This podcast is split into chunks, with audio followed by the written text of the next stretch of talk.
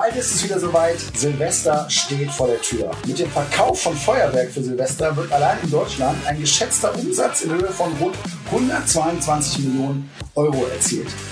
Auch wenn es dieses Jahr wahrscheinlich etwas weniger wird aufgrund der Pandemie, wird es wieder so sein, dass viele Hunde entlaufen werden, sich verletzen oder einfach Panik und Angst haben.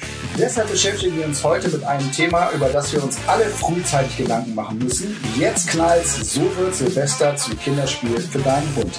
Und wie immer mit dabei ist unser Carlos mit seinem Herrchen Flo. Hallo.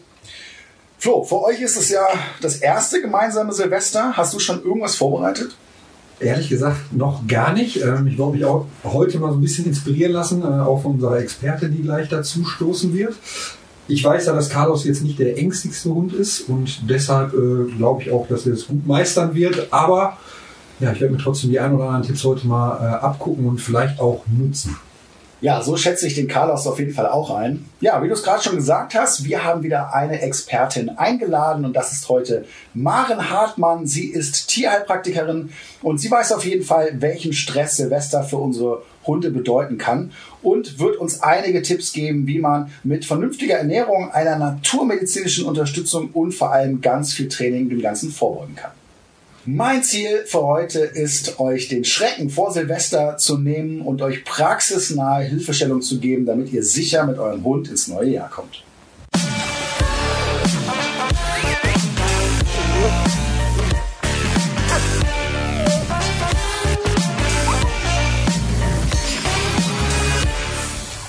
Ja, Flo, du hast es ja gerade schon erwähnt und ich glaube, wenn man die Sendung gesehen hat, dann weiß man das auch. Der Carlos, der ist eher so der Draufgänger-Typ, der hat eigentlich nie ein Thema mit Angst gehabt.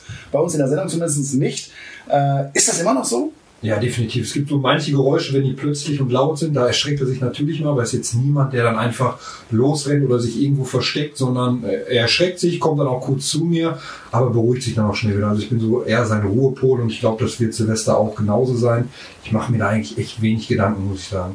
Ja, das würde ich bei Carlos ganz genauso einschätzen, Flo. Aber man weiß ja nie. Hunde haben einfach ein so viel besseres Gehör als wir Menschen. Und die können auch Infraschallfrequenzen von unter 16 bis 20 Hertz hören.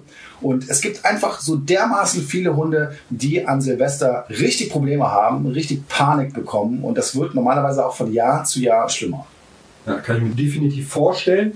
Ich merke es ja allein schon, also Carlos hat jetzt nicht vor irgendwelchen Geräuschen Angst oder so, aber sobald ich das Wohnzimmer verlasse und an seinen Napf gehe, er hört schon, wenn ich auch wenn ich ihn leise hinstelle, hört er es und kommt sofort angerannt und weiß, jetzt gibt's Futter. Also die haben wirklich so gute Ohren, kann man sich nicht vorstellen. Ne? Ja, und ganz genau deswegen passiert das eben so häufig, dass die Hunde da an Silvester Probleme haben und es wird tatsächlich jedes Jahr dann schlimmer. Und genau das wollen wir heute vermeiden. Ja, Flo, auch wenn der Carlos ja echt ein, ein cooler ist, sag ich mal, ne, der, der geht ja fast auf gar nichts. Äh, gab es denn schon mal irgendwo Momente, wo er äh, für dich überraschend reagiert hat oder vielleicht sogar ängstlich? Bisher das einzige Mal, wo eine Tür äh, zugeknallt ist. Das war das Einzige, weil das auch ziemlich überraschend und laut war. Aber ansonsten ist da egal, ob ein Bus vorbeifährt, ob jemand tut, ob ein anderer Hund bellt er läuft einfach weiter, ganz cool, guckt einmal nur, dreht sich um, wo, wo kam es her und dann hat sie auch schon erledigt. Leider sind ja nicht alle Hunde so entspannt wie Carlos. Und deswegen steigen wir mal in das Thema ein mit unserer ersten Rubrik für heute und die heißt die größten Gefahren zum Jahreswechsel. Wir haben euch mal die fünf wichtigsten Gefahrenquellen zusammengestellt, die wir im Laufe dieses Podcasts natürlich noch besprechen werden. Wir starten mal mit dem ersten Punkt, der eigentlich selbstverständlich sein sollte, ist er aber nicht, und zwar Spaziergang zu Mitternacht.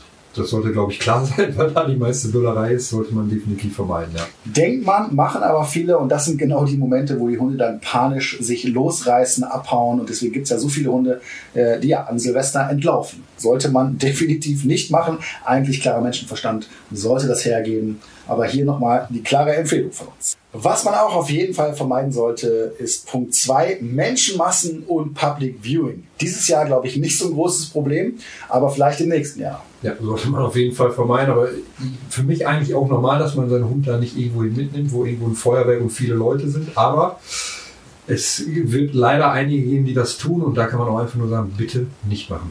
Es gibt ja die Leute, die einfach sagen, ich nehme meinen Hund aber aus Prinzip schon überall mit hin und die mhm. finden das gut. Ja, bin ich auch generell da total bei, aber nicht bei solchen Geschichten. Silvester ist da einfach viel zu gefährlich für. Nächster Punkt ist, den eh schon unsicheren Hund an den Tagen vor und nach Silvester ohne Leine laufen lassen, weil er es ja sonst auch immer macht. Ja, also ich muss ja dazu sagen, man kriegt es ja immer wieder mit, so wie die, vor allem wie die Kiddies vor und nach Silvester die ganze Zeit irgendwie rumböllern und man hört irgendwo immer einen Böller und wenn dann, wenn man ungeleitet mit dem Hund äh, rumläuft, kann es schon mal ganz schnell sein, dass er natürlich dann abhaut, ne? weil er sich erschreckt. Ja, ganz genau so ist es und deswegen der Tipp, definitiv sobald der freie Verkauf gestartet ist, euren Hund lieber im Zweifelsfall an der Leine lassen, so kann nichts passieren. Wir kommen zu Punkt Nummer vier. Eigentlich auch eine Sache, die selbstverständlich sein sollte, ist äh, den Hund äh, um Mitternacht mit rausnehmen. Das sollte, glaube ich, jedem klar sein, aber da wird es wahrscheinlich auch wieder die einen oder anderen geben, die sagen, ich nehme meinen Hund überall mit, der kommt auch raus um 12 Uhr, weil ich denen auch nochmal ein frohes Neues wünschen möchte. Das ist, glaube ich, genau der falsche Ansatz, weil da die meiste Lautstärke ist und der Hund danach vermutlich komplett verstört sein wird. Ja, nicht nur das. Ich, also ich kenne wirklich Leute, die das machen und die das äh, cool finden. Ja, die einfach sagen, ja, mein Hund, der hat überhaupt keine Angst vor Silvester und die finden das total toll, wenn er dann mit rauskommt. Äh, und das kann aber fatal enden. Ne? Also wenn da mal ein Böller oder sonst was in die Richtung fliegt, äh, dann kann A, sofort der entspannte Hund äh, Geschichte sein. Das heißt, dann wird auch dieser Hund Angst vor Silvester haben und es kann auch zu Verletzungen kommen. Ich wollte gerade sagen, er kann ja auch mal so einen Böller hinterherjagen, weil einer wirft und er denkt, das ist ein Spielzeug, nimmt den ja, und stell das mal vor. Ja. Das Ding. Ja, das ja. können so viele Sachen da passieren absolutes No-Go. Lass die Hunde definitiv äh, auch ein paar Stunden vorher und nachher äh, zu Hause im Sicheren.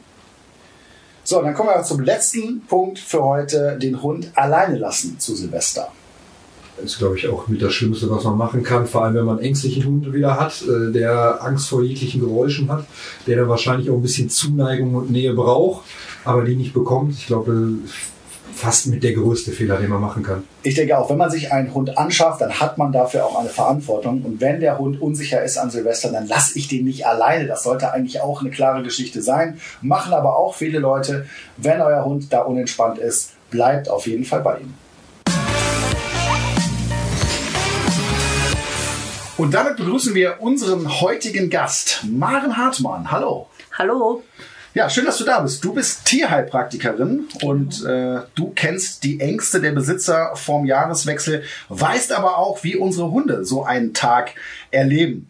Ähm, wie können wir denn deiner Meinung nach damit am besten umgehen? Das Ganze fängt ja meistens schon früher an, so die Tage zwischen Weihnachten und Neujahr, alles ist anders, äh, alle sind zu Hause, ähm, es ist nicht mehr der normale Tagesablauf, die Rituale stimmen nicht mehr. Und ähm, da anzusetzen ist eigentlich schon ein bisschen spät, aber ähm, man kann da so ein bisschen nutzen, das ist die Zeit der, der Düfte und der Aromen und dass man da schon anfängt und äh, ja, ähm, Orangenduft, äh, sei es Lavendel oder was halt der Hund gern mag, das muss man natürlich immer testen ähm, sowas in der Richtung quasi mit unterstützt. Aber natürlich beginnt das Ganze viel, viel früher oder im Idealfall Wochen, wenn nicht gar schon ein paar Monate vorher. Genau. Ich würde es ja so ein bisschen äh, unterteilen. Einmal die Hunde wie jetzt Carlos, der ja noch kein Silvester erlebt mhm. hat, ne? also auch noch keine schlechte Erfahrung gemacht hat. Und dann aber die Hunde, die schon richtig Angst haben. Mhm. dieses Thema mit dem Duft finde ich ja ganz spannend. Äh, das heißt, ich kann in Entspannungssituationen, das kenne ich so, äh, meinem Hund einen, einen Duft nahebringen und den mit Entspannung verknüpfen. Richtig, genau. Und das sollte möglichst früh schon passieren und das kann eben auch schon mit einem Welpen passieren, dass ich einfach sage, ähm, er ist jetzt in einer entspannten Situation, meinetwegen nach einem Spaziergang, er ist müde, verzieht sich in sein Körbchen und dass man dann einen Duft, äh, ein Aroma nimmt, ähm, was man immer testet, aber es gibt halt welche, die, äh, die Klassiker, zum Beispiel Lavendel, würde man jetzt auf ein, auf ein Tuch sprühen und ihm an die Nase halten, gucken, wie er darauf, darauf reagiert. Wenn er sich abwendet, dann ist es nicht seins, dann probiert man noch ein weiteres. Und wo man sagt, okay, da reagiert er sehr gut drauf und meistens äh, sieht man das auch sofort, die entspannen sich dann. Und das kann man dann immer damit verknüpfen, dass man sagt, so jetzt ist eine entspannte Situation und jetzt haben wir wieder den Duft. Und das dann Silvester holt man diesen Duft heraus und dann entspannt sich der Hund schon automatisch und das kann halt gut unterstützen. Ja, diesen Duft rausholen, wie darf ich mir das vorstellen? Also ist das eine Duftkerze oder? Aromalampen im Ideal, das sollten halt hochwertige Öle Aha. sein, am besten Bioöle. Ähm, es gibt auch sogenannte Hydrolate, das sind also verdünnte ähm, ätherische Öle oder die Wirkstoffe daraus. Die wirken etwas sanfter, die sind nicht ganz so stark. Und ähm, ja, da gibt's halt Duftlampen, wo man das ganz fein dosieren kann. Und auch immer schön mit Abstand, alles nicht so nah ans Tier, sondern wenn sich so ein Raum so langsam, das äh, registrieren wir auch, und die Nase ist ja vom Mund nochmal um ein Vielfaches empfindlicher. Also das eher vorsichtig und äh, dezent dosieren. Aber äh, Aromalampen sind da eigentlich so der Klassiker. Ja, also total spannend. An der Geruch sollte natürlich auch dir gefallen dann, Flo. Ne? Das gut. Richtig. Hast du, hast du so, so einen Rat noch für unsere Zuhörer, äh, wann man damit anfangen sollte? Also wie lange dauert so eine Konditionierung? Hast du der Erfahrung? Also eigentlich ideal ist es, äh, sechs bis acht Wochen vorher mindestens anzufangen. Ähm, ich finde es aber auch schon immer gut, wenn die Leute vorher kommen, eben wenn noch nichts war, wenn das Kind sozusagen noch nicht in den Brunnen gefallen ist, eben mit solchen Dingen oder äh, Sachen zu, ähm, zu üben. Ich meine, das ist dann eher äh, von deiner Richtung, aber sowas wie diese Geräusch-CDs oder eben solchen Situationen nicht ausweichen, sondern bewusst dahin gehen, wo man weiß, da ist es laut. Eben nicht sowas wie, wie, wie ein Flugzeug, das, da gewöhnen die sich relativ schnell dran, aber diese plötzlich plötzlichen, heftigen, lauten Geräusche, die sind es eigentlich, die sie ja immer so durcheinander bringen. Wenn man sie da vorher schon ähm, quasi aussetzt und das ja, probiert da und wir übt. Wir den Vorteil, wir haben es ja in der Staffel trainiert mit diesen äh, Rettungsdecken, glaube ich, ne? mit diesen Lauten, die, wo, die, wo die Hunde quasi drunter gelaufen sind und drüber gelaufen sind. Ja, genau. Wir haben ja ganz viel gemacht in Richtung Prägung mhm. und Vorbereitung. Auch das Thema Geräusche war bei uns mit dabei. Da war Carlos eigentlich immer sehr cool, muss man ja. sagen. Ja, ja. Gar nicht so empfindlich. Ja. Und ich bin auch ein großer Freund von äh, diesen Geräusch-CDs oder mhm. heutzutage kann man das ja auch anders als ein CD machen. oh, ja. Äh, aber dass man den Hund eben da schon zumindest auf diese Geräuschkulisse taktisch gut vorbereiten kann. Ne? Genau. kann ich auch selber einstellen, laut, leise, fang mhm. leise an, logischerweise, und schau mal, wie mein Hund so drauf ist. Und da gibt's natürlich auch immer die unterschiedlichsten Charaktere und da muss ich mich so ein bisschen einfühlen. Richtig, ja. Immer das Individuum betrachten, das ist genau das, wie ich auch immer drauf schaue. Jetzt haben wir ja ganz viel über die Vorbereitung gesprochen. Das heißt, wie kann ich einen Hund, der noch keinerlei Erfahrung mit Silvester hat, perfekt darauf vorbereiten? Aber es gibt natürlich auch die Hunde, die schon schlechte Erfahrungen gemacht haben. Und davon gibt's einige. Das kann ich sagen. Ich kenne da ganz, ganz viele das aus meiner täglichen Arbeit. Du wahrscheinlich ja, auch. Ja, genau, das kann ich bestätigen. Mhm. Genau, da ist ja die Frage, wie gehen wir da vor? Mein Trainingsansatz da ist zum Beispiel, dass ich mit einer Gegenkonditionierung arbeite. Das heißt, ähm, die Hunde reagieren ja panisch, man kann ja wirklich sagen panisch, ja. auf bestimmte Geräusche sind es ja meistens auch, diese plötzlich auftretenden mhm. äh, Knallgeräusche. Und äh, da kann ich früh im Jahr schon anfangen, äh, dagegen zu arbeiten, indem ich äh, ja, den Reiz auslöse, zum Beispiel mit so äh, Geräuschen, die ich abspiele. Und zwar genau so laut, dass ich gerade einen Auslöser habe, also mein Hund darauf reagiert, aber auch nicht viel mehr, weil ab einem bestimmten Zeitpunkt macht mein Hund dicht und dann kann ich gar nicht mehr mit ihm arbeiten. Dann wird er übrigens auch kein Futter mehr nehmen. Das ist wieder ein gutes Stressmessinstrument. Wenn der Hund kein Futter nimmt, dann äh, haben wir es ein bisschen übertrieben. Dann sollte ja. man noch mal ein bisschen zurückfahren. Mhm. Heißt, ich versuche eben diesen Reiz äh, zu geben, so wie es gerade eben noch möglich ist für meinen Hund und dann belohne ich das mit was extrem Positivem, zum Beispiel Futter. In der Regel ist das dann ja. Futter. Ne? So genau, wenn das gut funktioniert, äh, ist das eine ideale Sache, klar. Genau, das kostet viel Zeit, das muss man ganz klar dazu sagen, viele kleine Schritte und da muss man auch fleißig sein und eben nicht erst zwei Wochen vorher anfangen. Das bringt in dem Moment nichts. Nein, das, die Erwartung kommt leider häufig und deswegen kommen sie auch äh, öfter eher später im Jahr und sagen, jetzt ist bald Silvester, was kann ich tun, was kann ich geben, aber da wäre das Ideal, wie du jetzt sagst, frühzeitig anfangen, frühzeitig gegen äh, konditionieren und das äh, eventuell dann noch zu unterstützen, aber da wirklich zweigleisig zu fahren und zu sagen, auf der einen Seite äh, ernährungstechnisch oder supplementieren und eben das Training. Die Kombination ist wichtig. Jetzt ist es ja so, dass die Hunde auch völlig unterschiedlich mit der Angst umgehen. Das kennst du sicherlich auch. Ne? Ja. Es gibt diese Hunde, äh, die irgendwo flüchten. Die wollen am liebsten irgendwo unters Bett oder ins Badezimmer, wo kein Fenster genau. ist. Genau. irgendwohin. Schön ihre Ruhe haben. Genau. Und dann gibt's wieder die Partei, die in dem Moment menschliche Nähe sucht. Und zwar ganz extrem. Mhm. Das sind die, wo die Leute mal sagen, ich habe das Gefühl, der Hund will in mich reinkriechen. Ja, richtig, genau. Ja, und da sollte man natürlich ganz besonders drauf achten. Das ist aber eigentlich für mich auch immer das A und O, das Beobachten des eigenen Hundes und was zu gucken, was will er denn? Was ist denn sein Bedürfnis? Ähm, natürlich haben manche äh, Halter das Bedürfnis zu sagen, ich nehme dich jetzt in den Arm und ich knuddel dich und ich bin da und streichel ganz heftig, aber der Hund möchte vielleicht lieber weg und er möchte vielleicht wirklich unters Bett und unter die Bettdecke und äh, sucht da seinen Ort und äh, ja, da muss man halt genau schauen, was will er, ähm, was braucht er oder hat man idealerweise halt schon einen, einen Rückzugsort trainiert oder eine sogenannte Ruheoase. Das wäre natürlich ideal, wenn man das im Vorfeld schon trainiert hätte, wo man dann sagen kann, da ist sein Platz, da fühlt er sich sicher und da fühlt er sich wohl. Genau, das kann man auch im Vorfeld wieder vorbereiten und kann man auch mhm. wunderbar mit den Gerüchen verbinden. Ne, Ganz genau. Das wäre dann wieder der Platz, äh, wo ich sage, hier, äh, hier riecht es gut, hier äh, wird ähm, ein, ein Ruhebedürfnis ähm, nicht nur belohnt, sondern auch ausgelöst ähm, dass er das verknüpft. Es riecht jetzt von mir aus nach Vanille, ist sein, äh, sein Duft, bei dem er entspannt und bei dem er wirklich auch dann ähm, ja alles loslässt und ähm, einfach im Idealfall auch einschläft und nichts mehr mitkriegt. Ähm, das muss man halt individuell aufbauen, aber das wäre schön, wenn sowas halt von Anfang an oder sehr, sehr frühzeitig schon trainiert wird. Genau, was dazu kommt, ist, dass es ja noch so ein, so ein Irrglauben gibt, äh, was auch bei vielen Hundetrainern tatsächlich noch äh, verbreitet ist, äh, dass man sagt, oh, wenn der Hund Stress hat und Angst hat, dann sollte man ihn auf keinen Fall irgendwie in Zuneigung geben, weil ja. sonst bestätigt man ja diese böse Angst. Richtig, oder man würde das noch verstärken und äh, dann äh, würde es immer wieder schlimmer werden. Ja, leider äh, ist das noch sehr weit verbreitet, aber ähm, das Tier zeigt es uns ja eigentlich, was es möchte und wenn es unsere Nähe sucht, dann heißt es wirklich, äh, ich brauche das jetzt, du bist jetzt bei mir und du beschützt mich bitte und ähm, ja, da einfach auch ein bisschen drauf schauen, ein bisschen vorher schon gucken, wie reagiert er in Situationen, die, die ungewöhnlich sind oder so. Ja, ganz genau. Und da gibt es wirklich sehr aktuelle Wissenschaftler wissenschaftliche Studien auch zu. Das heißt, die Angst können wir, glaube ich, unseren Zuhörern auch nehmen. Wenn euer Hund das möchte, und das ist die Voraussetzung dafür, Richtig. dann dürft ihr guten Gewissens. Und ich finde auch mal wichtig, Hunde sind ja sehr empathisch. Und ich finde es wichtig, äh, dass ich selber auch in dem Moment Ruhe ausstrahle. Ne? Wenn ich selber genau. einfach total nervös bin und das gar nicht so, mein Hund gar nicht so sehen kann und das selber was mit mir macht, glaube ich, überträgt sich das auch auf den Hund. Absolut. Und da kann ich aber auch dafür sorgen, wenn ich mich ein bisschen darauf konzentriere,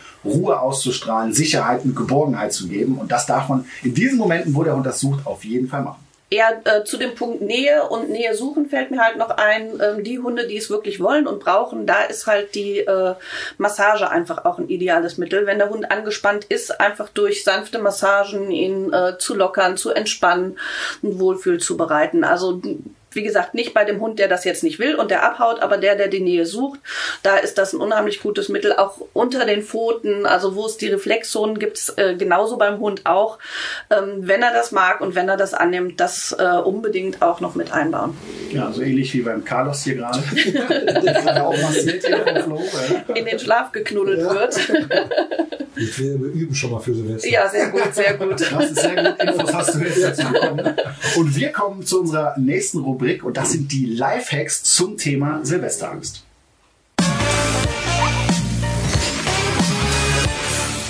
Tipp Nummer eins: Leine und Sicherheitsgeschirr ein wichtiges Thema tatsächlich. Es ist ja. unglaublich, ich hätte mir mal die Zahlen dazu angeschaut, äh, jedes Jahr, äh, wie viele Hunde tatsächlich an und beziehungsweise auch vor und nach Silvester äh, den Leuten abhauen. Ja. Und das ist eine überflüssige Geschichte. Ja. Ist ja oft so, dass dann, äh, ja, wird schon vereinzelt geböllert, man kennt das ja, und äh, mein Hund reagiert dann ganz plötzlich, haut ab und ich bin nicht vorbereitet. Und das ist wirklich ein Thema, wo ich sagen muss, das kann man sich sparen. Wenn ich weiß, dass mein Hund da reagiert, dann sollte das für mich ein Pflichtprogramm sein, dass der Hund sich auf gar keinen Fall aus dem Geschirr oder aus dem Halsband rauswinden kann. Genau, und da lieber mal ein bisschen mehr investieren und ein richtig gutes Sicherheitsgeschirr nehmen, dass man da auf der sicheren Seite ist. Speziell dann, wenn ich sowieso schon weiß, dass mein Hund da Probleme richtig, hat. Richtig, ja. Es passiert ja meistens nicht plötzlich, sondern Ängste zeigen sich ja schon vorher. Ja. Dann kommen wir zu Tipp Nummer zwei, Gassi-Zeiten verändern. Und da steht direkt mal die Frage in den Raum, warum? genau, warum? Also wir reden jetzt mal speziell äh, von dem Silvesterabend oder Silvestertag. Und es ist ja so, wenn die Hunde Stress haben, dann können die nicht so gut ihre Geschäfte verrichten. Das kennt man ja selber auch. ja, und das ist natürlich hier jetzt echt ein Problem. Und wenn ich dann sage, ja, ich gehe normalerweise immer so um 21 Uhr nochmal mit meinem Hund spazieren oder sonst was, ja. äh, dann ist das an dem Abend wahrscheinlich taktisch nicht so klug. Das heißt, da sollte ich schon schauen, äh, dass mein Hund im Vormittagsbereich oder da, wo ich nicht mit mit viel Knallerei draußen rechne, dann mit meinem Hund spazieren gehe, damit er sich auch noch äh, vollständig lösen kann äh, und entspannt bleibt. Wir kommen zu Tipp Nummer drei und da geht's ums Abdunkeln zu Hause, Radio und Fernseher anschalten, um die Geräusche zu dämmen. Ja, äh, das mache ich tatsächlich auch äh, von Anfang an so. Silvester ist natürlich toll, wenn man dann das Silvester Live-Programm ähm, tatsächlich laufen hat. Das hat bei meinen Hunden gut funktioniert, weil sie dann wirklich sämtliche Geräusche, die kommen aus dem Fernseher, okay, das ist nicht schlimm. Zwar war das live auch noch im Hintergrund, aber das hat schon einiges gebracht, dass es auch im Fernseher mit den Bildern verknüpft war.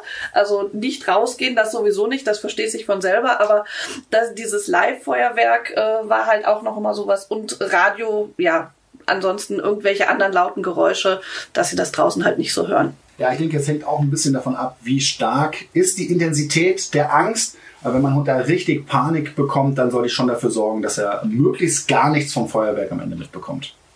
Dann kommen wir zu Tipp Nummer 4, Kauartikel geben. Und da weiß ich ja auch, Kauartikel bauen Stress ab und deswegen äh, sollten wir die vermutlich auch geben. Genau, Kauartikel an sich bauen keinen Stress ab. Ja. das Kauen an sich. Das Kauen, ja, genau. Das Kauen ist tatsächlich so, äh, dass das Hunde beruhigt oder beruhigen kann. Gerade wenn ich das im Vorfeld schon mache, äh, da hast du gut aufgepasst, Flo, genau so ist es denn nicht. Ne? Und das kann ich da einsetzen und dann würde ich natürlich da auch einen Kauartikel wählen, äh, den mein Hund besonders spannend findet ne? und nicht einen, den es jeden Tag gibt und der sowieso schon also wenn du schon 20 Ochsenziemer zu Hause irgendwo rumfliegen hast, äh, dann bringt das wahrscheinlich in dem Moment nicht so viel. Ne? Mhm. Ja. Aber wenn ich mir da was Besonderes aufhebe und das vielleicht sogar auch wieder mit den anderen Tipps noch kombiniere, mit Geruch, mit meinem Ruheort und da darf er noch in ganz in Ruhe dann so einen leckeren Kauartikel verspeisen, dann kann das auf jeden Fall helfen.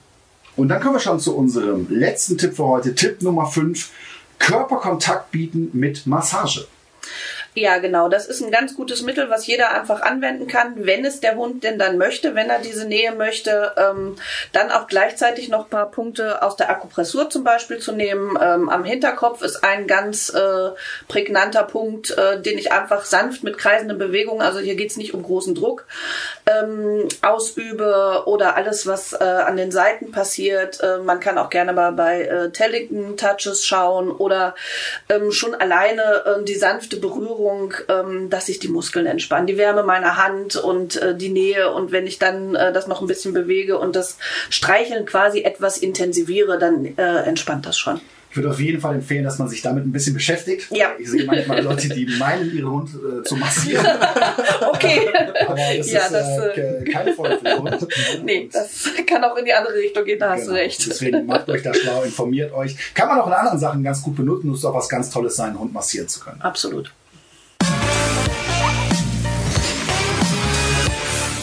So, Maren, jetzt haben wir ja eben schon ausführlich äh, über Trainingsmethoden gesprochen, die man anwenden kann. Viele Menschen setzen aber auch auf die Medizin oder Naturheilkunde.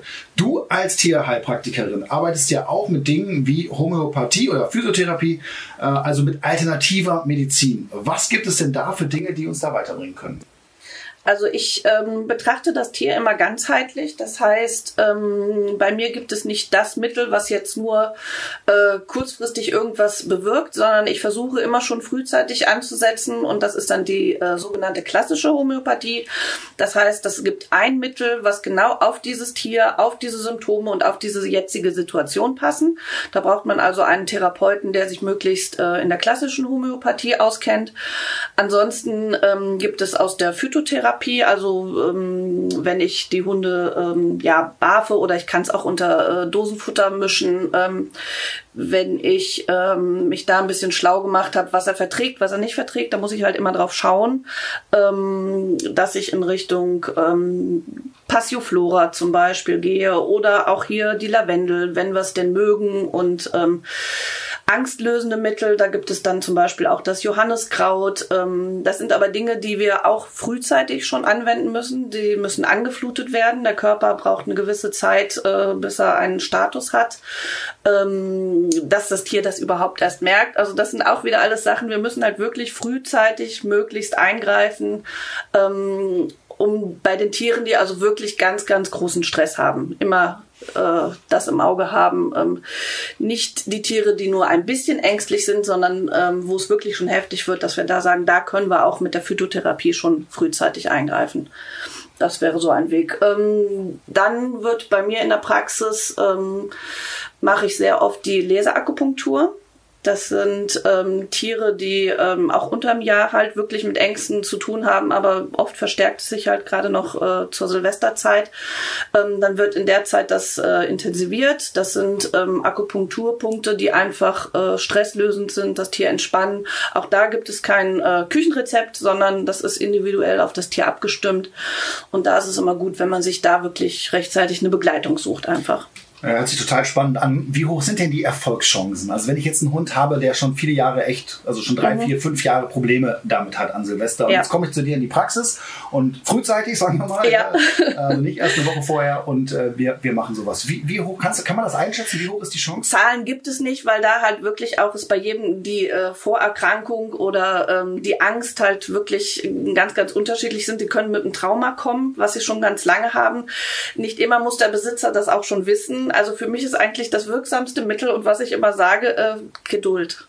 Das kann äh, paar Monate dauern. Es kann auch mal über Jahre gehen und ähm, da ist wirklich die Geduld des Besitzers auch gefragt. Er sagt, ich bin aber bereit, diesen Weg zu gehen und dann fährt man halt immer mehrgleisig. Das ist das gute Training, das ist die Betreuung durch einen Therapeuten und ähm, es wird auch immer wieder Rückschläge gehen, aber es geht darum, es langfristig wirklich auflösen zu können und zu sagen können, mein Hund kann angstfrei leben. Aber es ist ein Weg. Was ich jetzt so raushöre, ist eben, dass man Zeit braucht. Nicht nur beim Training, sondern auch bei deinen Ansätzen. Wenn ich jetzt aber sage, boah Mensch, habe überhaupt keine Lust zu, ja, ich möchte meinem Hund aber trotzdem irgendwie helfen, kann ich einfach auch beim Tierarzt mir irgendwas besorgen, wo der eine Tablette bekommt und dann ist gut? Äh, davon halte ich jetzt nicht so viel und äh, da möchte ich auch gerne nochmal darauf aufmerksam machen, dass äh, der Wirkstoff Acepromazin, der manche Tierärzte, nicht alle, äh, den gerne nochmal verschreiben, dabei handelt es sich um ein Muskelrelaxanz. Das heißt, die Muskeln entspannen und äußerlich sieht das Tier entspannt aus und man mhm. denkt, oh, alles ist gut, aber die Angst ist nicht weg. Das heißt, die Angst ist noch da, das Tier kann es aber nicht äußern und ich als Besitzer merke das nicht. Und wenn es dann ein Tier wäre, was meine Nähe braucht und ich aber dann, ach, der liegt da ruhig in seinem Körbchen, alles gut, ähm, das finde ich sehr bedenklich und ich finde, da sollte jeder drüber Bescheid wissen und sagen, das möchte ich nicht. Ähm, deswegen das Mittel, was man einfach so zack geben, dann ist alles weg, äh, kenne ich noch nicht. Genau, ich kenne das Thema auch. Ja, und äh, das muss man sich wirklich mal vorstellen. Was ist das für eine Horrorvorstellung bitte? Ja. ja? Was heißt, ich habe Panik und kann mich nicht bewegen. Also ganz, Richtig. ganz furchtbar, mhm. Leute. Äh, lasst da die Finger von weg. Ja, das Thema Tierkrankenversicherung ist ja spätestens seit der Erhöhung der Tierarztgebühren ein Riesenthema. Ich merke das immer wieder auch bei meinen Kunden. Und äh, mein Hund, der Kuba, der ist voll krankenversichert. Ich gehe da gar kein Risiko ein, weil es kann sehr, sehr schnell auch mal teuer werden. Ich weiß nicht, wie das bei euch ist, aber mein heutiger Werbepartner Check24 ist ein kostenfreier Tarifvergleich. Dort könnt ihr diverse Tarife vergleichen, aber besonders spannend für euch ist sicherlich, dass ihr die Tarife für Hunde- und Katzenkrankenversicherung vergleichen könnt. Denn auch wenn unsere Hunde und Katzen uns viel Freude in unserem Leben bringen, kann ihnen plötzlich etwas zustoßen oder sie können krank werden und dann wollen wir im Notfall unverzüglich Hilfe und optimalen Schutz für sie. Bei Check24 findet ihr sowohl Vollschutztarife als auch OP-Schutztarife für eure geliebten Vierbeiner. Beispielsweise könnt ihr bei Check24 einen OP-Schutz für einen Yorkshire Terrier schon ab 4,37 Euro im Monat abschließen und somit bis zu 93 Prozent sparen. Gleichzeitig zeigt euch die Check24 Tarifnote transparent an, wie gut die Leistung tatsächlich ist, die ihr für euer Geld bekommt. Das hilft euch richtig gut bei der Einschätzung. Und natürlich ist der Vergleich und Abschluss von Versicherungen aufgrund der Widerrufsmöglichkeit für euch komplett risikofrei. Den Vergleich findet ihr auf www.check24.de slash Tierkrankenversicherung slash Podcast. Also schaut euch den Tierkrankenversicherungsvergleich von Check24 doch einmal an, denn wie heißt es so schön, haben ist besser als brauchen. Den Link zu allen Infos findet ihr wie immer in den Shownotes. So, André, diesmal habe ich etwas für dich vorbereitet. Äh, ich habe mich mal online umgesehen auf ein paar Hundeforen, äh, wo es tolle Ratschläge von äh, selbsternannten Profis und auch von richtigen Profis gibt. Ähm, ich möchte mal dazu deine Meinung wissen. Ja? Mhm. Kommen wir mal zu der Aussage Nummer eins, die ich online gelesen habe. Und zwar hat jemand einem relativ bekannten Forum für Hundebesitzer folgenden Tipp abgegeben. Ich übe seit Wochen mit meinem Hund die Gewöhnung von Geräuschen über Internetvideos und Leckerlis, die ich bei lauten Knallen gebe. Inzwischen aber möchte er keine Leckerlis mehr, sondern möchte mit mir kuscheln. Dies möchte ich aber unterbinden. Okay, fangen wir mal vorne an. Also das erste ist, sich über Wochen im Vorfeld schon äh, mit dem Thema zu beschäftigen und das zu trainieren, finde ich eine gute Sache. Ganz äh, klar positiv. Ähm, dass das mit Futter belohnt wird, ist auch korrekt, kann man machen. Wenn der Hund kein Futter mehr nimmt, ist das für mich unter Umständen ein Zeichen von Stress. Das heißt, vielleicht hat er es beim Training etwas übertrieben und äh, das zu laut eingestellt oder zu heftig. Daran könnte man ein bisschen feilen. Aber die Aussage eben, dass Kuscheln hier in dem Fall total schlecht wäre oder was Falsches ist, dem muss ich leider widersprechen, denn da gibt es neue Studien zu, die ganz klar besagen, äh, dass man eben nicht die Angst in dem Moment äh, verstärkt verstärkt oder verschlimmert, sondern ganz im Gegenteil, hier ist es völlig angebracht, dem Hund auch Schutz zu geben, wenn er sie denn sucht. Und das scheint ja hier in dem Fall der Fall zu sein. Da hätte ich jetzt direkt noch eine Frage zu. Wie könnte er denn jetzt wieder ins Training einsteigen? Also vom Kuscheln weg quasi zum normalen Training? Ja, was ich ihm auf jeden Fall empfehlen würde, ist äh, die Intensität der abgespielten Geräusche etwas runterzufahren und vielleicht auch die Leckerchen noch etwas interessanter zu machen, was zu nehmen, was man sonst nicht benutzt, ja, um dann auch festzustellen, wenn der Hund das Futter noch nimmt, dann bin ich eigentlich in einem guten Trainingsbereich unterwegs. Nimmt er die nicht mehr, ist der Stressfaktor wahrscheinlich zu hoch und ich mache zu viel. Okay, perfekt. Also wir bauen einfach nochmal klein von Anfang auf und stellen wieder quasi so auf, auf Anfang. Genau, zurückspulen und dann nochmal in kleinen Schritten wieder nach vorne. Das ist Stückwerk, ja, und das dauert seine Zeit, aber die muss man dem Hund auch geben. So, André, dann kommen wir zu Tipp Nummer zwei, ein Geheimtipp, den ich online gefunden habe. Ich versuche vor Silvester immer besonders viele Freunde einzuladen, um den Hund so den Stress zu nehmen und sich an den Lärm und die Hektik zu gewöhnen. Ja, wenn der Hund eh schon Stress hat, da jetzt noch viele Leute einzuladen, das halte ich für nicht ratsam. Das erhöht den Stress unter Umständen und kann auch total nach hinten losgehen.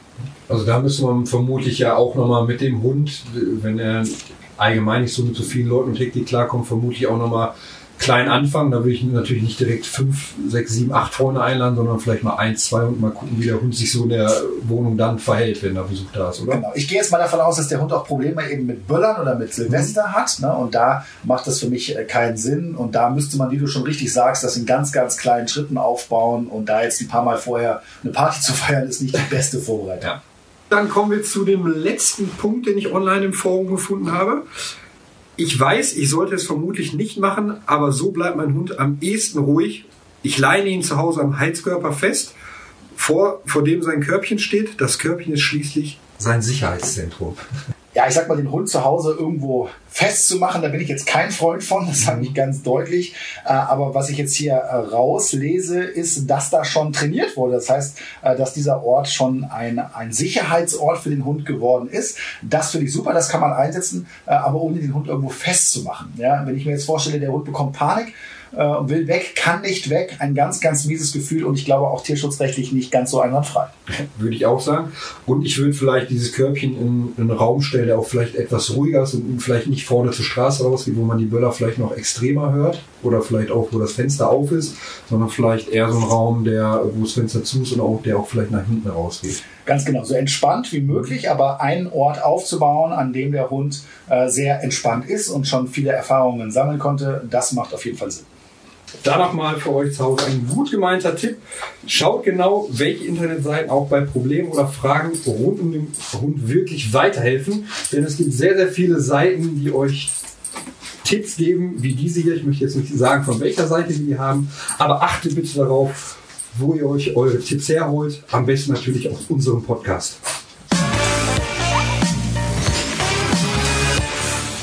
Ja, das waren jetzt wirklich ein paar kuriose Tipps. Maren, was sagst du denn als Experte zu den Meinungen? Ja, einiges hatten wir ja schon, zum Beispiel äh, das Trösten. Ähm, da ist man mittlerweile Gott sei Dank anderer Meinung und weiß, äh, der Hund, der die Nähe sucht, äh, der soll sie auch bitte bekommen und äh, die Nähe und die Liebe, die er braucht. Ähm, der andere Punkt, äh, das zu dem Festbinden am Heißkörper, äh, ja, das ist äh, nicht nur fragwürdig, sondern das ist schon fast tierschutzrelevant. Also äh, da möchte ich am liebsten was gar nicht zu sagen, dass man da noch drauf kommt und dass das ein Tipp im Internet sein soll. Äh, ja, also das bitte nicht tun. Ähm, was war noch für ein Punkt? Ähm, so viele wie möglich einzuladen. Ähm, ja, es ist eigentlich wie bei allen äh, Situationen, bitte auf den Hund schauen. Ähm, wenn er vorher ein Problem mit äh, einer Rummeligkeit und äh, viel um sich herum hatte und gesagt hat, oh Gott, ich möchte weg, wird es kaum helfen, wenn ich mehrere Leute einlade und sage, so jetzt wird es mehr, er wird sich schon dran gewöhnen. Nein, er gewöhnt sich nicht dran. Es ist nur mehr Stress für ihn. Also das sind äh, Dinge, da bitte die Finger von lassen. Gut, wir haben ja nun darüber gesprochen, welche Trainingsmethoden nützlich sind, auch was man an natürlichen Unterstützungen dem Hund geben kann. Aber es gibt ja auch noch ein paar andere Hilfsmittel. Unter anderem einen Gehörschutz für Hunde. Was hältst du denn davon? Äh, ich hatte tatsächlich eine Patientenbesitzerin, ähm, das war allerdings ein älterer Hund und ein sehr ruhiger Hund, der aber auch wirklich nur immer zur Silvesterangst hatte und die hat gesagt, ich probiere das jetzt mal aus. Und bei diesem Tier hat es tatsächlich funktioniert. Also ich würde das nicht als Allheilmittel für alle äh, Hunde jetzt empfehlen, weil äh, das kann auch wieder kontraproduktiv wirken und ähm, mein Hund würde es auch keine Sekunde zum Beispiel auflassen. Also das äh, könnte ich vergessen. Genau, ich finde das teilweise auch für ein bisschen gefährlich. Das kann auch nach hinten losgehen. Also genau. ganz vorsichtig. Aber ja. im speziellen Einzelfall ist es mhm. schon mal gut zu wissen, dass es sowas überhaupt gibt. Richtig. Dann gibt es jetzt seit ein paar Jahren äh, noch so Bodies für Hunde, die helfen sollen. Richtig, das, äh, die sollen halt ein Gefühl von von Enge vermitteln und dadurch ähm, ja so ein bisschen erinnern an das Körbchen, an früher bei der Mama gelegen und da ist auch alles schön eng und das vermittelt mir Sicherheit. Aber auch da bitte, bitte vorher ausprobieren, testen, ob das wirklich das Richtige für meinen Hund ist ähm, oder ob er nicht sagt, äh, tu es weg. Ich möchte laufen, ich möchte woanders hin, ich möchte mich frei bewegen können. Und äh, ja, das wird man schon wahrscheinlich beim Anziehen merken, wenn er dann einfriert und sich nicht mehr bewegt, ist das nicht gut. Ja, vor allen Dingen, wenn ich das erst am Silvesterabend mache. Das ist ja, besonders das schlecht, ist, ja. Das sollte man verhindern, aber ja. sonst kann es helfen. Ich muss sagen, aus meinem Kundenkreis habe ich dazu viel gutes Feedback gehört. Okay, ja. Hätte ich jetzt gar nicht unbedingt gedacht, aber das scheint äh, in vielen Fällen schon tatsächlich geholfen zu haben. Ja, Maren, das waren wirklich einige gute Tipps, die wir da von dir bekommen haben heute. Vielen Dank dafür. Ja, ich bedanke mich, dass ich hier sein durfte und alles Gute.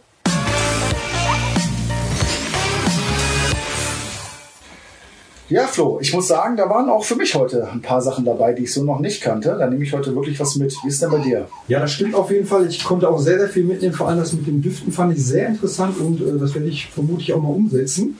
Was ich aber nicht so ganz verstanden habe, wir haben ja über den Ruheort gesprochen. Wie baut man das Ganze auf?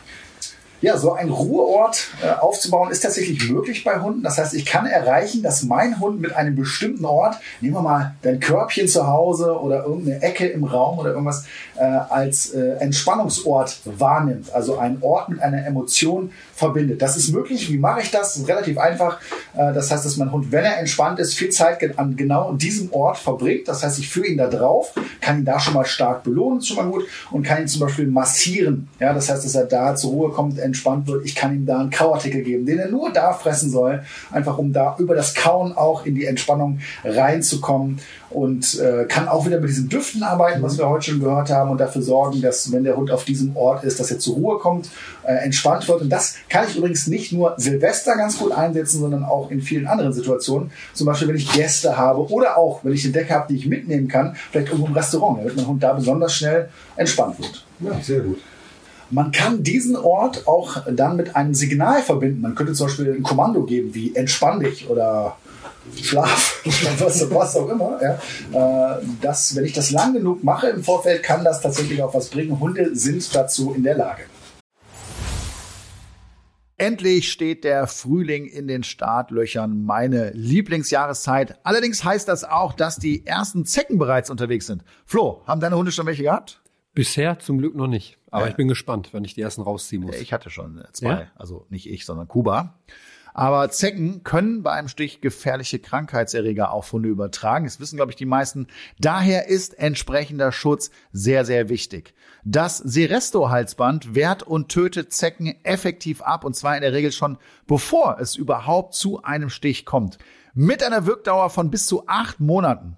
Wird das Halsband jetzt angelegt, ist das leidige Thema Floh- und Zeckenschutz also bis zum Jahresende abgehakt. Und gut ist außerdem, dass das Halsband komplett geruchsneutral ist.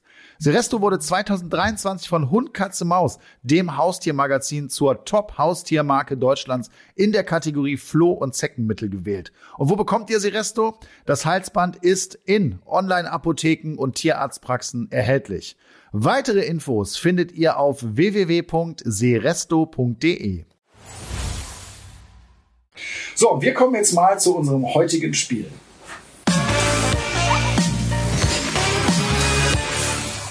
Das Spiel heute heißt Wer ist näher dran? Und es geht um Statistiken zum Thema Hund und teilweise auch natürlich um das Thema Hund und Silvester. Und dazu hilft uns Maren Hartmann netterweise nochmal. Du hast tagelang nach ziemlich ungewöhnlichen Zahlen gegraben und ich bin jetzt mal ziemlich gespannt, was du für Werte dabei hast. Und klar ist natürlich auch, ich kenne die Zahlen natürlich genauso wenig wie du, Flo. Aber wer näher am richtigen Wert dran ist, der gewinnt.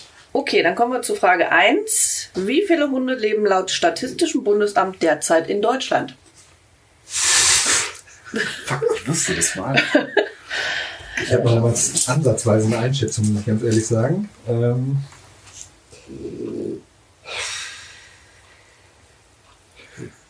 Soll ich zuerst? ja, ich mal eine Ich Tendenz. sag mal äh, 20 Millionen.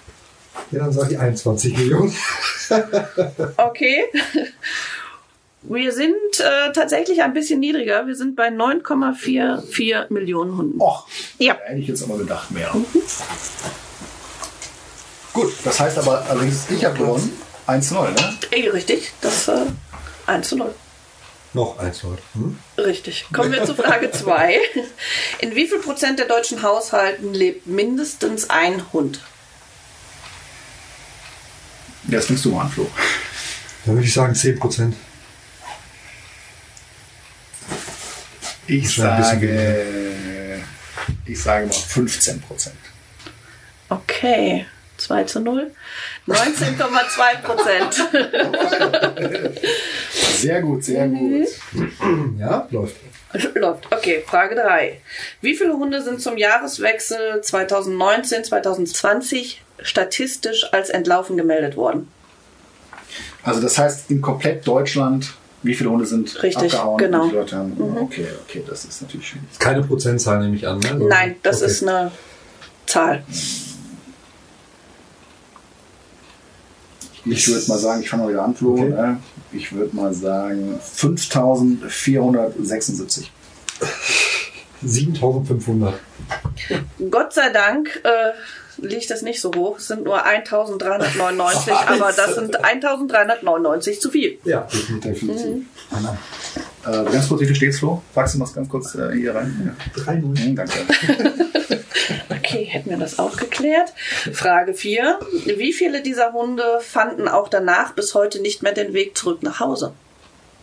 Oh Gott, Ja, das heißt, was ist mit denen? die sind immer noch vermisst. Die sind nie zurückgekommen. Okay, dann fange ich jetzt einfach mal an wieder. Äh, 220. Zehn. Ich hoffe, es sind nicht so viele. Das, Das, ist optimistisch, aber leider nicht wahr. Es sind 103. das gibt's ja gar nicht. Ja. Die sind bis heute Die- verschwunden. Richtig, genau. Nicht wieder aufgetaucht. Dann warst du sogar noch näher dran schon wieder, ne? Ja, ne? Ja, mit den, die 10 wären mir auch lieber, ja. Oh, läuft aber heute bei mir, ne? Ja, bei dir läuft wirklich. Okay, Frage 5. Wie viele Hunde starben zum Jahreswechsel 2019-2020 direkt oder indirekt aufgrund der Silvesterknaller? Boah. Also an, an Stress oder sind getroffen? Direkt oder indirekt. Das Okay, heißt, okay. äh, betroffen oder Folgen davon. Ich sag mal 30? Flo? 29? Manchmal funktioniert das. In diesem Fall tut's. Es sind 17. ja. Heftig. Mhm. Okay, Frage 6. In wie vielen deutschen Haushalten leben mindestens zwei Hunde? Puh. Boah, das ist echt schwierig. Wir hatten, was hatten wir? 9 Millionen insgesamt. Dann würde ich sagen 2,4 Millionen. 2,3 Millionen. Okay, die neue Taktik funktioniert hier auch wieder. 1,33 Millionen. Okay, Frage 7. Wie viel Prozent aller deutschen Hundebesitzer hat seinen Hund schon mindestens einmal operieren lassen? Jetzt äh, wäre es eine Prozentzahl. Okay, da fange ich mal an. Operation ist ja schon Prozent. Ich, will, ich sag mal 33 Prozent. Also eine Kastration zum Beispiel wäre ja auch eine Operation. Richtig, ja. Ich würde Scheiße. dann sagen, äh, ich mache mal eine Taktik, 34 Prozent. Es sind tatsächlich 42 Prozent. Ja. Sehr gut, dann geht der 5 zu Punkt 2. auch nicht. Hast du gewonnen. 5 zu 2 und insgesamt steht es dann 5 zu 3. Drei. Sehr Hey. gut. Vielen Dank, Maren. Das waren sehr interessante Fragen. Gerne.